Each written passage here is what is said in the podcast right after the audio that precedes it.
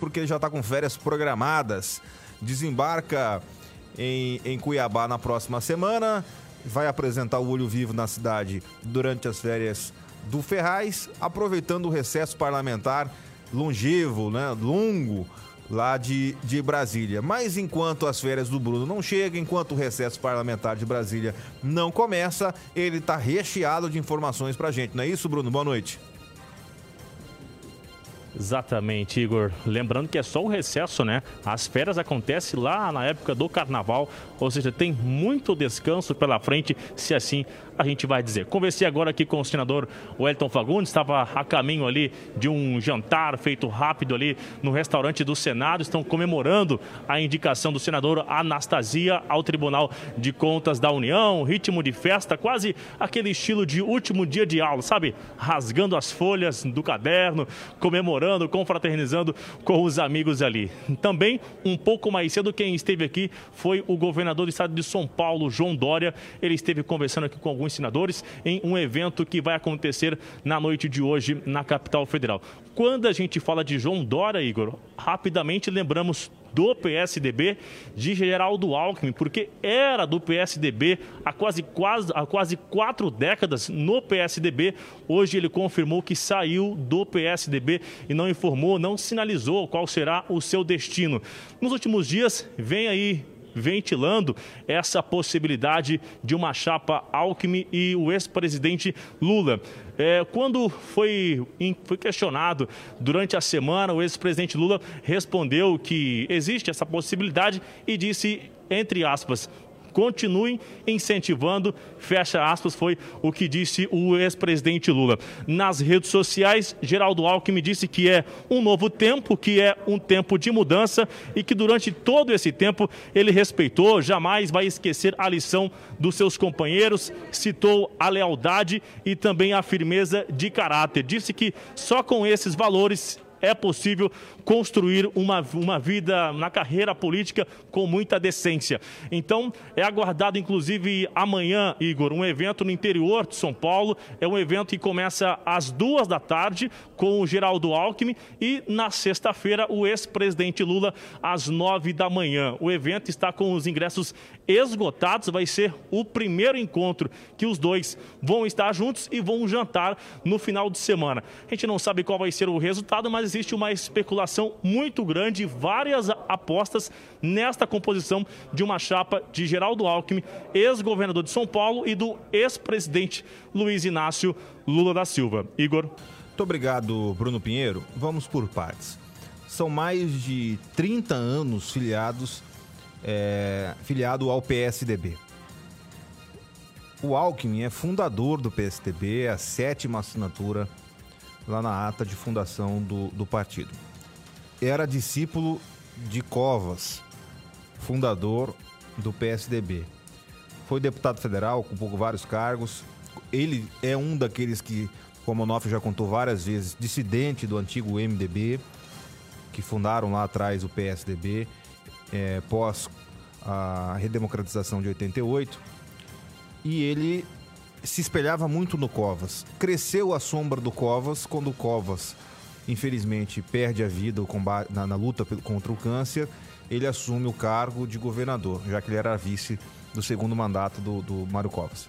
E de lá para cá, foi governador, ocupou vários cargos, candidato a presidente, se tornou uma liderança política nacional. Foi um bom governador de São Paulo, com uma outra uh, crise, teve é, algumas crises de corrupção no seu governo, mas as crises de corrupção no governo do, do Alckmin não foram crises de corrupção que envolveram pessoalmente o de Alckmin. natureza corrupto. Não, não é. Eu me recordo que quando ele perdeu a eleição para o Bolsonaro em 2018, ele foi contratado é, por uma emissora de televisão para fazer comentários, como o Onofre, que é contratado, por exemplo.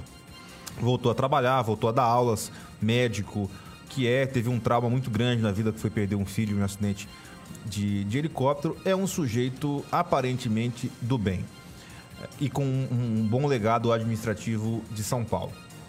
É, é muito estranha essa aproximação com o Lula, Onofre. É, do Lula para o Alckmin, nem tanto, mas do Alckmin para o Lula chama um pouco mais de atenção.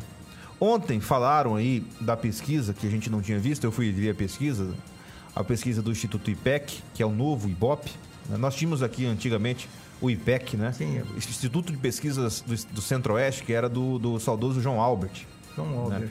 né? Que, que foi um dos pioneiros da- de- da- das pesquisas aqui em Mato Grosso, que também é, já, já nos deixou, é falecido. E agora esse nome IPEC, é, quando você vê IPEC, leia-se IBOP. Por isso que a TV Globo está divulgando a pesquisa do IPEC, é porque o IPEC agora substitui a marca do, do IBOP. É, ontem a pesquisa aponta a vitória do Lula em primeiro turno. O IBOP é um instituto é, que já acertou muito e que também já errou muito. Eu acho que o, o Ibope, neste momento, ou o IPEC, neste momento, pode até mexer na pesquisa, mas não mexeria tanto assim na pesquisa. É muito arriscado você é, colocar 30 pontos de frente, 40 pontos de frente, porque se não acontecer nenhum fato novo daqui até a eleição, não justifica você mudar do nada. O Alckmin mais ajuda o Lula do que o Lula ajuda o Alckmin. Como o Lula é, é candidato a presidente, deve ser candidato a presidente, e o Alckmin não é candidato a nada, porque o partido dele não deu espaço a ele, ele poderia ser agora candidato a governador de São Paulo novamente e ganharia, mas o Dória preferiu apostar no seu vice do que apostar no, no, no, no Alckmin, ele acaba deixando o partido. Deve se filiar ou o PDT ou o PSB, ou ainda tem a opção agora do Solidariedade do Paulinho da Força, que também era oposição ao Alckmin em São Paulo, que o Paulinho da Força é lá de São Paulo, Nofre. Então, ganha o Lula e perde o Alckmin. Essa é a minha avaliação. O Lula ganha porque o Lula, os votos que o Lula tem são os votos que ele tem. Um voto que ele ganhar mais com o Alckmin, ele tá ganhando. Se for só o voto do Alckmin, ele já tá ganhando, porque o Lula dificilmente perderá votos. O cara que, define, que de- definiu que votar no Lula, ele já vota no Lula mesmo, é difícil fazer ele mudar de ideia. Então, eu acho que o Lula ganha com a ida do Alckmin, caso seja o vice, mas o Alckmin, para sua biografia, na minha visão, ele perde, perde muito. Onofre Ribeiro. O, o Lula está buscando, como ele buscou em 2002, naquela primeira eleição que foi eleito, ele procurou um vice que dava estabilidade, que dava segurança para o empresariado e para a classe média, de que o Lula não faria bobagem. Ele trouxe um senador de Minas, era um homem ultramilionário, eh, chamado José de Alencar. E que foi um grande vice e pautava, ele segurava ali as burrices do Lula e do Zé Dirceu e etc. Agora vem o Alckmin. O Alckmin é de uma linha moderna do antigo MDB, PMDB, aliás. Lá pelos anos 89, o PMDB estava muito rachado, aí aquela área mais inteligente, mais melhor de cabeça, melhor de cabeça saiu. Foi Fernando Henrique, Mário Covas, é, o Alckmin, Franco Montoro, José Richa, José Serra, eh, Sérgio Mota, uma elite pensante da política brasileira mais à esquerda, deixou o PMDB, que se tornou um partido, um partidinho de negócios, sempre muito, muita bancada, mas é um partido altamente fisiológico, e fundaram o PSDB, que agora está envelhecido. E o Alckmin traz uma, uma ideia de estabilidade para o Lula. Ou seja, o Lula escolhe o Alckmin porque o Alckmin é confiável. O empresariado precisa eh, ter certeza, a classe média ter certeza de que o Lula não vai chegar lá e enfiar os pés pela mão, porque é muito da cabeça dele isso. Então o Alckmin está realmente, como você diz, ele está trazendo estabilidade e não vai ganhar muita coisa, porque o vice do Lula vai vicejar a vida inteira, porque não vai ter chance nenhuma. É, eu, eu vejo que, o- que o Alckmin viu que não tem é, condições Sim, né? É uma, é uma vingança. É, Eu, eu só acho que o preço. eu- a- minha frase é, é aquela. O Lula, obviamente que o Lula ganha. Você tem um adversário histórico que se rende aos seus pés. O Lula é bom. Não tem como dizer que. você- não é questão de gostar ou não do Lula. A questão é, é que pro Lula é bom. É óbvio que o apoio do Alckmin pro Lula é bom. Em São Paulo, ele teria muito bem. bem- bem- dá essa estabilidade é que o de São Paulo, né? é, tem, tem, que, tem, que, tem que. É uma grande liderança. Rivalizou. O que, que o Alckmin vai ter que dizer é, ao aceitar serviço do Lula? Ele vai dizer: olha, não é bem assim. é, Pode ele- confiar. Pode confiar. Apesar dos escândalos, ele foi um bom presidente. Ele vai dizer algo nesse sentido, né? Então, pro Lula é bom. Agora, pro Alckmin, é péssimo pra biografia dele. O, o, com todo respeito ao, ao Mário Covas, a família o Mário Covas deve estar tá revirando o túmulo uma hora dessa. Ah, tá. Vendo que a sua cria política, um sujeito sensato como um Alckmin, vai bandear de lado. Tanto que o, o próprio, próprio propriamente alguns militantes petistas não querem o Alckmin de vice. O petista raiz não quer o Alckmin, não, Onofre de, defende que seja o Haddad, que seja uma chapa pura, ou até mesmo que seja o Ciro Gomes. Hoje o Lula de, é, fez uma defesa, fez uma, uma, uma, postagem defendendo o Ciro Gomes, da operação da Polícia Federal, dizendo que o, o Ciro, a exemplo dele, foi perseguido pela Polícia Federal e agora. O Ciro Gomes respondeu: Obrigado, presidente. O Ciro que estava xingando o Lula já está de, de, de paz e amor. No final das contas, está se desenhando aí um todos contra Bolsonaro, né? É, tá essa é a, a, a é análise que, tá que eu tenho. É. E São Paulo, que, de onde é o Alckmin, e ele é respeitado lá, não é apenas o maior eleitorado do país. É um estado formador de opinião, porque lá está o grande capital, os bancos todos estão lá, as grandes indústrias, embora, por exemplo, trabalhem em Minas, mas é na Avenida Paulista, em São Paulo, que elas têm as suas contabilidades. Então, o, o Alckmin ele representa São Paulo, não é só representa ele. É, e, e tem uma outra coisa, né? O, o presidente Bolsonaro, é, que está também em campanha à reeleição, vê uh, o crescimento do Moro, que tira voto do Bolsonaro e não tira voto do Lula. É, por que, que eu falo? Mas Igor, Lula não quer dizer então que ninguém vai mudar de ideia de votar do Lula? Pode ser que mude, mas é muito difícil eu vejo com muita dificuldade. A exemplo do cara que já é bolsonarista, ele acredita no Bolsonaro 100%, ele não vai, ele não vai deixar de votar no Bolsonaro. É um voto cristalizado. E o eleitor do Lula também. Diferente do eleitor do Moro. O eleitor do Moro ele pode mudar de lado. É, tem aí, né? o, o, historicamente o PT teve no Brasil 35% dos votos. Exatamente. Mas é, esse militante, ele envelheceu. Ele tem 60, 70 anos ele não é mais um formador de opinião. Já o eleitorado do Bolsonaro é mais novo, começou muito mais, menos tempo, há dois, três anos atrás. A gente precisa ver, na hora de que a eleição se definir, como é que se comporta esse eleitorado. Ele vai ou não vai? Ele vai pela, pelo seu interesse de ter estabilidade ou vai no risco? Porque sempre o Lula representará risco. Ele tem por trás dele o Foro de São Paulo, tem a ideologia do PT, ele não tem mais quadros competentes do PT, o que tinha Gastão no primeiro mandato. O PT hoje não tem um quadro competente. O que tem envelhecido, Fernando Haddad, muito desgastado, é, foi derrotado em São Paulo como prefeito, é, o um lá de São Paulo, foi ministro da Educação, é, um, um, um mercadante, são gente já de 60 para 70 anos. Isso na política é velho para dar sustentação a um governo. E o PT não renovou, não tem lideranças novas. Tem Gleisi, que também é da geração antiga. Sei não, não eu estou olhando, eu ainda olho esse cenário com muita desconfiança, tanto para um lado como para o outro. É, ele, ele teve é, vários ministros petistas, é, MDBistas ou PMDBistas à época, mas eram, eram pessoas oriundas tanto do Congresso, da Câmara Federal, do Senado, mas também lideranças no, dos seus estados. Lembrando que naquele momento, Onofre, é, quando Lula ganhou a eleição em 2002, ele fez muitos deputados federais, muitos governadores. O PT tinha maior bancada, PT tinha muitos quadros. É, no, você tinha, por exemplo, o Livro Dutra, lá em Tarso Genro. Tarso Genro, lá no Rio Grande do Sul. Tinha vários nomes da, do, do, ligados ao PT. Você imagina que o Cristóvão Buarque foi ministro Sim, da Educação no governo dele. São, são nomes importantes, né? Até então, o Palocci e o, e o José Disseu eram nomes de credibilidade da política nacional que definharam politicamente ainda no governo Lula né? E aí vieram novos nomes no governo da Dilma, mas todos eles envolvidos em um ou dois ou em dez escândalos de corrupção. A grande dificuldade, por isso o diálogo do Lula com o Alckmin, e ele vai buscar diálogo com outras outras frentes políticas, é porque, de fato, dentro do quadro do PT, ele não consegue montar um ministério que seja não. confiável. Não, a grande verdade é essa. Não consegue. Agora, todo mundo sabe que uma vez no governo, ele atropela todo mundo. No, nos dois governos dele, ele estava nem aí para ministro. O Cristóvão Buarque, por exemplo, intelectual, engenheiro, foi reitor da Universidade de Brasília, que é um senhor da universidade, foi demitido pelo telefone. O Lula estava até fora do país. Ele nunca respeitou o ministro.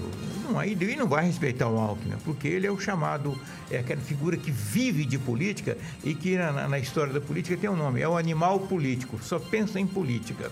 Vive política 24 horas.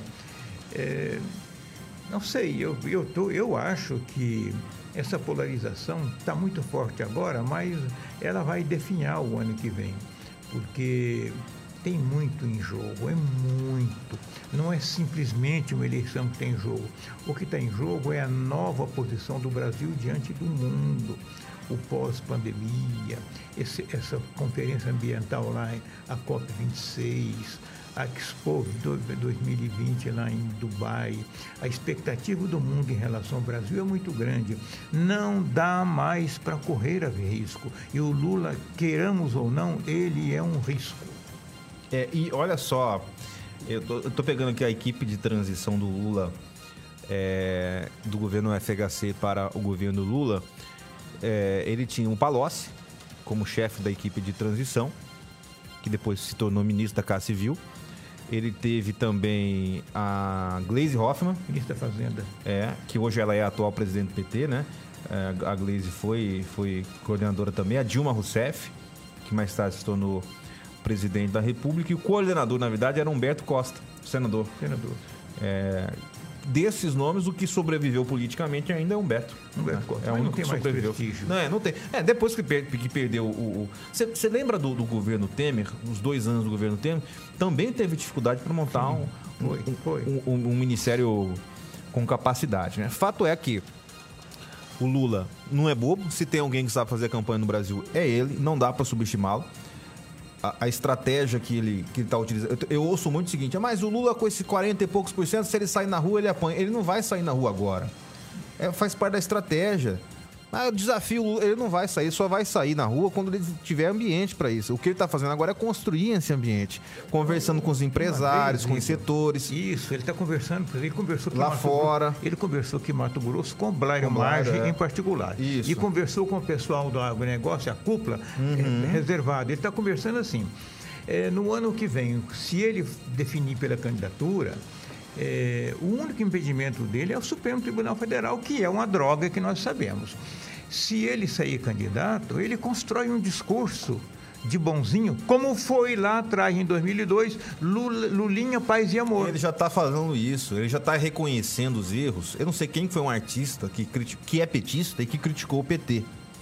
Falou que o PT tinha que se reciclar, que partido não comete crime, que os que cometeram crime têm que ser é, retirados do partido, que tem que entrar gente nova. Eu não lembro quem foi que falou, deu uma entrevista. Aí ele foi num podcast, imaginou o Lula dando entrevista num podcast. Ele foi nesse podcast e reconheceu, não, o fulano tá certo. Tanto que os petistas raiz criticaram o Lula. Temos que mudar mesmo, temos que evoluir, temos que comunicar. O Wagner Moura, que é de esquerda, deu uma entrevista, se não me engano, no Roda Viva, falando isso, que o PT precisa se reorganizar. E o Lula, não, é isso mesmo, tem que se reorganizar. Os que são criminosos têm que sair. E aí, e você, Lula? Não, mas eu não sou criminoso, eu fui absolvido. E foi, né? Na prática foi. Então, é, na prática, na realidade. Na, é, mas tudo, tudo, tudo é construção, né? Então eu não subestimo, não subestimo a capacidade do ex-presidente Lula de disputar a eleição com chance de ganhar. Por quê? Porque se tem alguém que sabe fazer política no Brasil, é ele. Então ele não está na rua, não se engane aí. Os... Seria, seria a sexta disputa presidencial é, dele. É, é, é, é o que até hoje, entre vivos e não vivos, é, é o que mais disputou a eleição presidencial no Brasil, Onofre. É. De todos. De todos os, presidentes, o que mais, e candidatos foi o que mais disputou. Então ele sabe tocar uma campanha. Então agora ele está conversando com as lideranças, conversando com o, os, os, políticos do, do, Brasil, conversando com os empresários, conversando fora do Brasil. E por último, ele vai fazer o meia-culpa. E aí que ele vem para a rua se tiver ambiente. Se não tiver. Quando falam, ah, mas o Lula não vai ser candidato. A única possibilidade do Lula não ser candidato é que se de fato ele for para a rua, ele não sentir o ambiente. Aí ele aí ele recua. É a única possibilidade. Eu li um material muito bom que diz que ele não vai. Eh, a biografia dele está muito manchada. E ele não vai fechar a biografia com uma derrota. Com uma derrota. É. Ele vai se tiver garantias. 18 horas e 30 minutos. Boa noite, Igor. Professor Onofre, por gentileza, uma pergunta ao professor Onofre. Poderia me explicar como que um presidente da República, no caso Bolsonaro, pode ser investigado pelo juiz do STF, Alexandre de Moraes, sem a é, concordância do Procurador-Geral da República? É, ou seja, sem a Procuradoria, Procuradoria da República, que tem a prerrogativa de apresentar denúncia contra o presidente do Brasil. É o Jackson de Cuiabá. É, antes do Onofre responder, daqui a pouco o Bruno vai trazer aí o áudio do general Heleno falando duramente sobre o Supremo. Onofre. Não pode. É que o Supremo está governando. Não pode. Ele tem que se dirigir. Ele tem que. O, o, normalmente o Supremo não é pai da denúncia. A denúncia chega até o Supremo. Um, digamos que um deputado faça uma denúncia contra o presidente. Ela vai ao passa pelo procurador, vai ao Supremo, mas volta ao procurador da República para formalizar a denúncia. Aí vai para o Supremo. Agora, o Supremo tomar uma decisão direta e cortar o atalho, não pode. Ele está governando. 18h31, nós vamos para o intervalo. Daqui a pouco, depois do intervalo, as mensagens de áudio, as mensagens de texto. Escreva, mande a sua mensagem, dê a sua opinião, aquilo que você pensa sobre esses assuntos que estamos conversando aqui no programa. Rapidinho, a gente já retorna.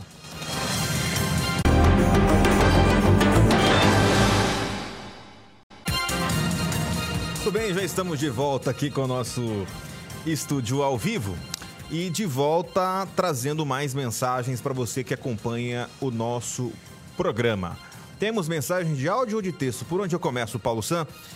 Mensagem de áudio. Tá de óculos novo, é? O Onofre reparou bem, né? Tá o Paulo Harry Potter agora. Agora, é, é, é que Paulo Sam é inspirado no Daniel Sam lá do Karate Kid, né? Agora temos o, o, o, Paulo Potter. Coloca o Paulo. Tá, tem, tem, tá pegando o Paulo na câmera e abre a geral aí, por favor. Vamos ver se vai aparecer. Tá, tá focado no Nofre, né? Daqui a pouco a gente vai colocar o, o, o Paulo San no ar. Paulo Potter agora. O rei do Tinder. É, TikTok, né? TikTok. TikTok. É. 18h37. Boa noite. Boa noite. Boa noite. Pessoal do estúdio. Boa noite. Igor, é, só gostaria que você comentasse sobre o comentário de vocês, né? sobre o, a pesquisa do IPEC ontem, é. que aponta o Lula aí na frente do Bolsonaro, aí, uma vantagem muito ampla. Que você tem a dizer desse, dessa pesquisa aí? Gostaríamos de ouvir a sua opinião. É, eu, eu assim, eu, eu sinceramente, é, na política tudo é possível. Eu não vejo que a diferença seja tão grande assim. Eu não duvido que o Lula esteja liderando. O, o governo Bolsonaro passa por um momento é, de dificuldade, é, mas não acho que a diferença é toda assim, não. Uh, muita coisa ainda vai acontecer na, na campanha. Agora, de fato, vai ser uma eleição muito interessante. Eu não me recordo eh, de, de uma eleição com a polarização tão acentuada como poderá ser a eleição de 2022. Se formos voltar no tempo, lembrar aqui, o Onofre vai me ajudar com esse exercício, as últimas eleições, Bolsonaro e Haddad. Ok, né? O Temer foi vice da Dilma, então não disputou a eleição. A Dilma disputou com o PSDB, foi com sempre revisando, né? Serra ou Alckmin, foi, né? Foi, Lula, foi. O Lula. Nunca algo muito assim também. O, o, o, o Fernando de dois, Henrique. De 2002 para cá, sempre revisou PSDB PT, PSDB PT, é. exceto o Bolsonaro. É, exato. É, eu acho que até antes, né? O... Agora vocês voltam aqui para focar a câmera no Onofre, viu? Coloca, coloca a câmera aí, vai. Põe no Onofre aí, ó. Tá, ah, agora sim, mesmo, cara. Era pra mostrar o Paulo São, olha lá, Paulo São. Ah, tá vendo? Agora tá estiloso, né? Então, dizia eu, o, o, antes, até, até as eleições de 98 e 2000 e 94 e 98, a, a, a rivalidade também foi PSDB e PT, com o Fernando Henrique ganhando do PT. Uh, ah, então, mas nada muito visceral. É, não. Como, vai, como pode ser agora. Então, por isso que, que, que essa eleição é uma eleição diferente. Porque não é eleição de partidos. São eleição de dois símbolos. Tem uma coisa que precisa considerar nesta eleição do ano que vem, que vai ser, como diz você, uma eleição interessante. O eleitor não é mais o mesmo. A pandemia judiou muito da gente. Judiou do rico, do pobre, da classe média. E trouxe uma sensação de que o Estado, de que o governo não funciona a política está no limite do desgaste, desmoralizada, o judiciário no limite do desgaste, desmoralizado, o Congresso no limite do des desmoralização. e o eleitor sofrido, as pessoas estão sofridas. É, eu, você vai, eu estava me lembrando, Igor, é, quando eu comecei a trabalhar aqui em 2017, eu pagava gasolina a 1,70. Me lembro bem disso. Hoje você paga 6,50. É, tá bom, para mim dói tanto, dói, mas tem para gente que dói mais do que dói para mim. É, um bujão de gás 130 dói demais. Então, tudo isso somando agora, depois da pandemia, é uma consequência da pandemia, mas o, o eleitor não quer saber disso, está claro doendo no bolso. Claro que não. Então, eu penso que o eleitor vai, ele, ele não vai mais, ele, ele obrigatoriamente, aqui e no mundo, o eleitor não é mais aquele eleitor passivo, torcedor de time de futebol, é cerveja e tá tudo bem. Não tá tudo bem, não. Esse ano, esse ano eles vão participar, essa, essa vai ser uma eleição, Onofre, onde o eleitor vai participar ativamente. Eu penso. Não vai ser esse negócio de definir voto em cima da hora, não. As pessoas vão e uma participar coisa ativamente. boa, nego, o eleitor perdeu medo da Perdeu política. medo e da dos política e dos políticos. políticos e do Estado. Sim, né? perdeu Do- medo quando eu falo do Estado. Estado, do poder que o Estado representa, né? Outro dia, só pra gente ver, lá em São Paulo, um PM pegou um preso lá, um coitado qualquer, amarrou ele e algemou ele na, na traseira da moto e foi andando com ele na rua. Foi crucificado. O que? É o Estado, é o povo contra o Estado. É, qualquer coisa que a polícia faz, a população cai matando. Não, a polícia não é na polícia, é no Estado. Uma morte, a educação que não presta, essa coisa toda, a corrupção que ninguém controla. é, isso é o Estado. O Estado, a hora que hora que o Gilmar Mendes solta todo mundo no Supremo, estão tá sol, soltando aquele governador do Rio lá, o, como é o nome dele lá, o Cabral, o Sérgio Cabral, homem pegou 300 anos de cadeia e está soltando, liberando os processos todos. Não, ele foi vítima da circunstância. Então, é, as pessoas não estão mais tolerando isso. Como é que elas vão reagir o ano que vem? Pessoalmente, eu quero, quero acreditar que elas agirão com indignação. Indignação é um negócio sem rumo, você não sabe onde é que vai dar. 18 horas e 42 minutos. Deixa eu mandar um abraço aqui para a vereadora Michele Alencar, que está nos assistindo. Agradecer a visita. Hoje a Michele esteve aqui eh, nos visitando na sede da emissora, tomando um café. Obrigado à vereadora pela visita e obrigado também pelo carinho e pela audiência aqui com o nosso programa. 18 horas e 42 minutos. Vamos a Brasília. Bruno Pinheiro já está lá devidamente preparado. Ao lado dele, o senador Jaime Campos. Boa noite, Bruno. É com você. Boa noite, senador. Igor, a gente volta a falar ao vivo direto aqui do, do Senado, o do senador Jaime Campos. Eu estava conversando com ele rapidamente sobre esse assunto que foi a devolução da concessionária Rota do Oeste e o que deve acontecer. O senhor estava me dizendo, senador, que esse no procedimento até uma outra concessionária assumir vai demorar muito tempo. O que o senhor acompanhou até agora, o senhor acha que retardou muito para tomar uma decisão até aqui?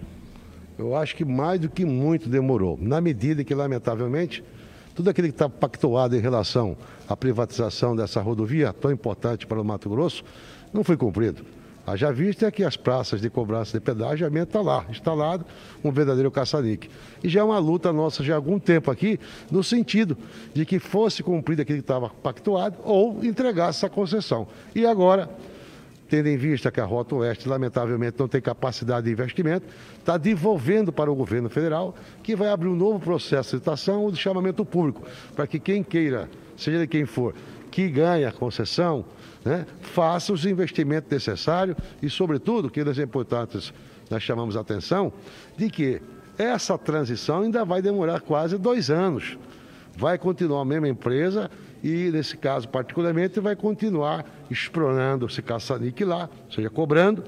Aí, depois de materializar e ver quem vai ser a concessionária, que, ou seja, a empresa que ganhar essa concessão, a explorar, aí que vai ser retomado os investimentos. Mas o mais importante, é que nós avançamos muito. Todos os senhores conhecem o povo mato-grossense, da nossa luta e da própria sociedade mato-grossense, no sentido de que não é possível nós continuarmos com uma empresa explorando né, esse, essa concessão e se não oferecer nada em contrapartida. Lamentavelmente, a sociedade está pagando muito caro, enquanto a partida não tem sido oferecido nada através da concessionária que é a Rota Oeste. Mas já avançou muito e espero que nos próximos dois anos, definitivamente, nós tenhamos uma nova empresa, com isso melhorando os investimentos, sobretudo a duplicação da pista que demanda o Trevo Lagarto até a cidade de Rosário Oeste, o de Rosário Oeste, depois do da Caixa Furada de Cima, lá, em, lá no posto Gil, a duplicação até a cidade de Sinop, que também é muito importante, o movimento cresceu sobremaneira. Então, eu acho que estamos avançando e certamente vai melhorar nesses próximos 3, 4 anos.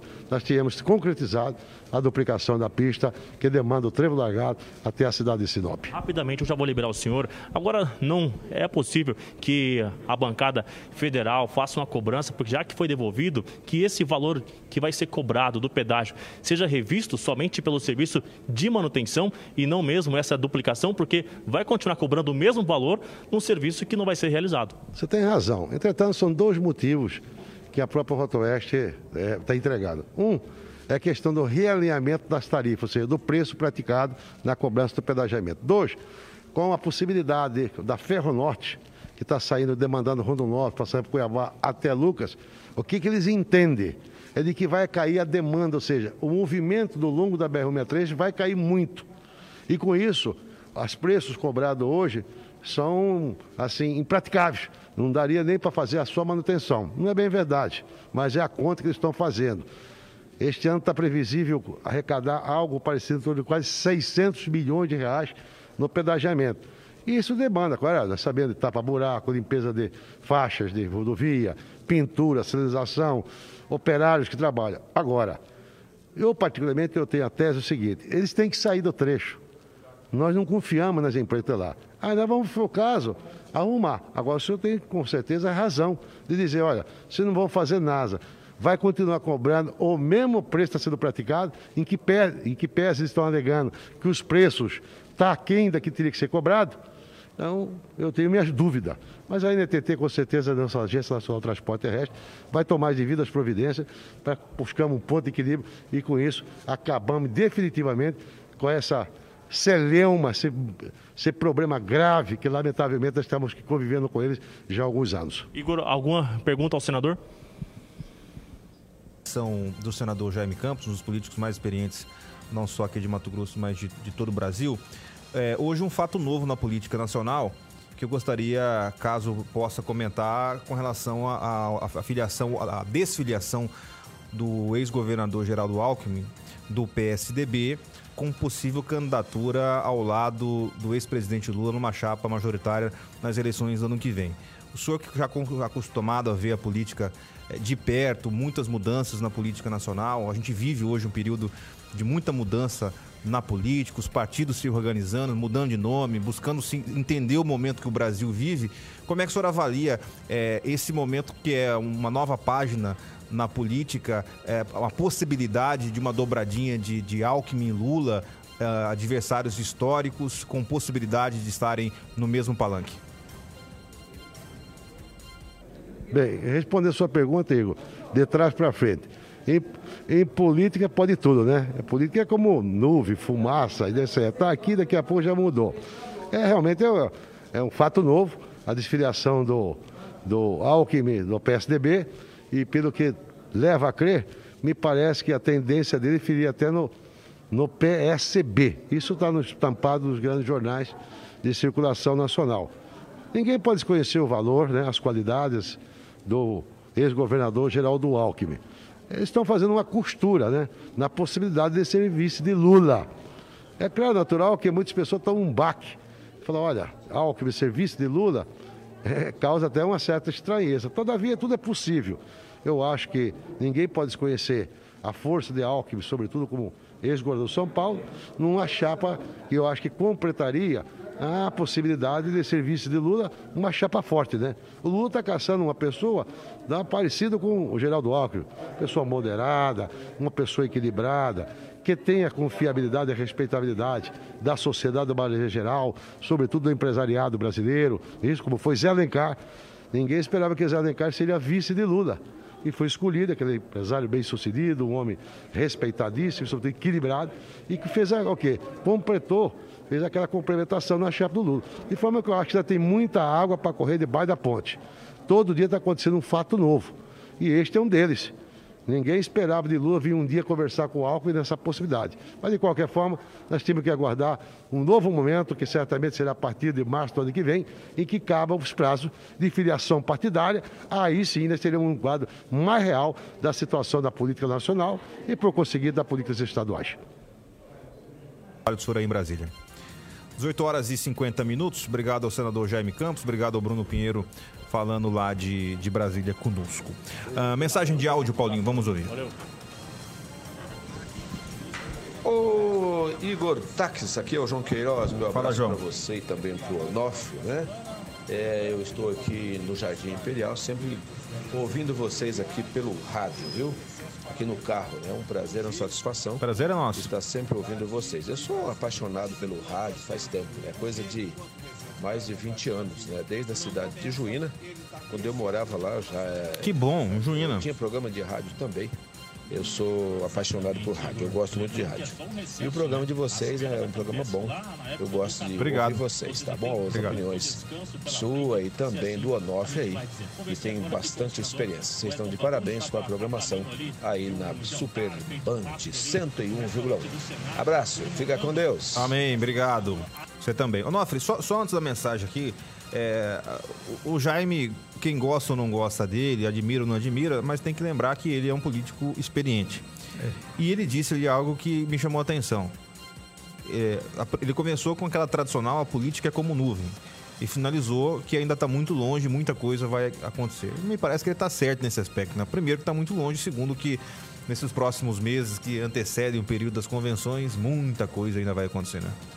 Coisas que eu quero colocar aqui, eu vou colocar até o final do ano que vem, é que o Brasil que sai da crise da pandemia não é o Brasil que entrou na crise da pandemia, tanto no plano interno como o olhar do mundo para o Brasil. É, naquela COP26 lá na, Sué, na, na, na Escócia, ah, o mês passado, ficou muito claro lá quando se disse que sem o Brasil não se resolve a questão ambiental do mundo, pelo potencial que o país tem, tamanho e, e, preservação que há, pelo peso econômico. É, então, a pressão do mundo sobre o Brasil é muito grande, isso vai estar muito forte na eleição do, que, ano que vem. O, olha bem o que eu vou dizer, Igor: o mundo não quer que o Brasil arrisque errado. A Argentina vai, vai entrar no buraco, a Argentina eles aceitam mas não aceitam o Brasil pelo que ele representa diante do mundo. E isso vai desaguar na eleição. Então, como é que essa pressão internacional vai influenciar? Como é que a pressão do eleitor vai influenciar depois de passar pela pandemia e ter morrido tanta gente e ver o Estado funcionar mal? Eu penso que, como, como disse o senador, é muita água para passar debaixo da ponte. Não é simples assim. Política 2 de 2 nunca é 4. 1853, é, o Beto Pinho do Alvorada. Boa noite, Igor. Esse projeto Patrulha Rural é do, do, do Toninho de Souza, quando estava na condição de deputado estadual na Assembleia. É mesmo? Não sabia. Toninho tá aí não? Cadê o Toninho? O Toninho, o projeto é seu ou não? O Toninho não tá ouvindo ali. Se for. É, se a, TV, for... a TV lá do, do estúdio dele lá tá desligada. É, o som. Tá, tá, sem som. Põe o som aí que eu quero saber. Beto Pinho tá dizendo que o projeto do, da Patrulha Rural é do, do Toninho. Depois o Toninho confirma aqui. Se for, parabéns. É... Nunca vi tanta conversa fiada quanto este programa tem. Vai gostar de ladrão assim. Ah, é Elcio de Rondonópolis. tá bom, Elcio. Cada um tem a sua interpretação, né? Eu acho que você entendeu que a gente estava elogiando o Lula aqui, né? Não, não é bem isso, mas tudo bem. É, a... a realidade é realidade. É realidade, né? é realidade. Né? Amanhã é outra. Antes, um, ah, um ano atrás, é. É, né? Lula estava preso. É, é, o, o, grande problema das pessoas é que elas, quando não gostam de alguém, têm asco de alguém, elas acham que aquela pessoa não tem virtudes. É. O Lula, ele é considerado pela maioria da população brasileira como um político corrupto, como um ladrão na política. Mas as pessoas que o consideram isso devem lembrar que, enquanto ele foi presidente da República, ele tinha popularidade, ele era respeitado, ele entende de política. Uma coisa não desabona a outra. É. Seja com o Lula, seja com o Bolsonaro, com qualquer outro político, né? Boa noite. E nosso papel aqui não é defender nem A nem B. Nosso papel é analisar, gostando ou não de quem a gente analisa. Boa noite, Igor. É, boa noite, Onofre. O Lula quer o Alckmin. Para caso ele não pudesse ser candidato à presidência, ficaria com o Alckmin no lugar. O que vocês acham? Porque quando o Lula oficializar a candidatura, o Supremo vai sobrecarregar de pedidos de anulação de candidatura. Adoro o programa o Rodrigo de Rondonópolis. O Rodrigo traz aqui um tema importante. Sim, quando o Lula registrar a candidatura dele no TSE, vai chover de pedido de impugnação de candidatura. É, Igor, mas tem uma coisa. Nesse caso, eu, eu não vou concordar com o nosso ouvinte pelo seguinte. Como dissemos, o Lula é, uma, é um animal político. Ele vive política 24 horas por dia, tem uma experiência enorme. Ele tem o Alckmin para vice dele. Se ele não puder, o candidato não será o Will Alckmin. Ele tem na manga uma, um plano B, que é um outro candidato. O PT não vai aceitar jamais os partidos de esquerda não aceitar jamais Nunca. O, o, Alckmin no lugar do Lula. A não, faz, é, a não ser, a não ser é, a não ser que, que. É porque o, o Alckmin não tem essa popularidade para substituir não, não o Lula, né? Não teve, gente. Ele disputou essa última eleição de 2018 e ficou lá atrás. Ficou. Foi, foi um vexame a eleição do Alckmin. É, mas, mas, quando eu digo com relação a. É mais. Pro... Desculpe, claro. é mais provável o Lula botar o Ciro que é uma esquerda tradicional de nome, do que botar o Alckmin, é. caso ele não consiga ser candidato ou não queira ser candidato. Exatamente. É, abraço aqui para o Diego Amaral, grande Diego Amaral, obrigado pela audiência aqui no programa da Clínica Reabilitar. Diego, que é um grande profissional de fisioterapia aqui do estado de Mato Grosso, atendeu muita gente durante esta pandemia, ajudou a reerguer muitos seres humanos através do seu ofício, do seu talento. Eu mesmo sou paciente dele, o Anderson Navarro, a minha mãe é paciente do Diego. Muita gente que eu conheço recebeu é, e recebe os cuidados das mãos e do talento do Diego Amaral. Um abraço a você e todos aí da Clínica Reabilitar. grande abraço, Diego. Mensagem de áudio, vamos ouvir. Boa noite para todos aí, eu sou de Aragaça, meu nome é Marcelo. Alô, Aragaça. Tô curtindo o programa de vocês. Para mim, quem deve ganhar essas eleições no ano que vem tem que ser o Lula para ajudar os pobres. Ele ajudou muito os pobres. Muita gente vai votar nele. Obrigado pela sua mensagem, amigo de Aragarças. Né? É, mesmo não concordando com o que o amigo diz, é preciso dizer que o que ele diz faz sentido o, o, eleitor do Lula não é só o eleitor tradicional que gosta, que é apaixonado no Lula. Parte do eleitor dele tem boas lembranças do seu governo. Isso você contrata qualquer, qualquer cientista político, qualquer comentarista político a dizer. Se você for fazer a estratificação do porquê o cara vota no Lula, tem aquele cara que vota no Lula por paixão, porque é petista, porque é esquerdista mas tem também o cidadão mais simples que foi porventura ajudado por uma política pública lá atrás e tem gratidão por isso. Então, também é comum que isso aconteça. Não à toa, não à toa, o presidente Bolsonaro, sabendo disso, descarregou investimentos do governo federal no Nordeste. A região que mais recebe investimento do governo federal, do governo Bolsonaro, é a região Nordeste, onde a popularidade dele também está alta, né? Então, é, é jogo de xadrez, né? Não tem ninguém bobo nessa história. Bobo somos nós. Lá em cima, meu amigo se é de direita, de esquerda, de centro, vermelho, azul, prateado, não interessa a cor, não tem ninguém bobo. Lá em cima o vento sopra morninho. Morninho, exatamente. E tem um detalhe, né? Tem, tem, um ditado antigo que diz o seguinte: político não briga, político faz acordo. É... Quem briga é aqui embaixo. Nós estamos aqui brigando, mas lá eles fazem acordo. Essa aqui é a verdade. 18h58, quase finalzinho do programa, a última mensagem para a gente poder ir embora. Olha aí, eu assisto seu programa todo dia, mas eu não concordo não, viu? Tá bom. Eu acredito sim que o Lula vai no primeiro turno. Cara, vocês têm que entender que o cara tá na frente. Na outra era o Bolsonaro, agora não adianta, é dele mesmo. Judas, Primavera do Leste. Obrigado, Judas, pela sua opinião. É lícito você pensar assim. É o que as pesquisas estão dizendo. É, se as pesquisas estiverem certas, o Lula vai ganhar a eleição e vai ser o presidente pela terceira vez. E temos que respeitar, porque é a população que escolhe. Se eu sou democrata, republicano e legalista, eu preciso defender que quem ganha a eleição tome posse. Eu gostando ou não da pessoa. Não interessa se eu gosto de Bolsonaro, se eu não gosto de Bolsonaro, se eu gosto de Lula, se eu não gosto de Lula, ou Moro, ou Ciro. Vai tomar posse, como sempre foi de 88 para cá, aquele que vencer a eleição. É isso que eu defendo. É isso que eu defendo. E que, de preferência, esse candidato cumpra as suas promessas. Cumpra as suas promessas. Isso que é o mais importante. Hora de ir embora. O programa de hoje vai ficando por aqui. Obrigado pela sua companhia, pela sua audiência. O Onofre Ribeiro já botou a máscara, está pronto para partir. Até amanhã, Onofre. Até amanhã. O programa de hoje fica por aqui. Fique agora com o Agnello e o Passando a Limpo.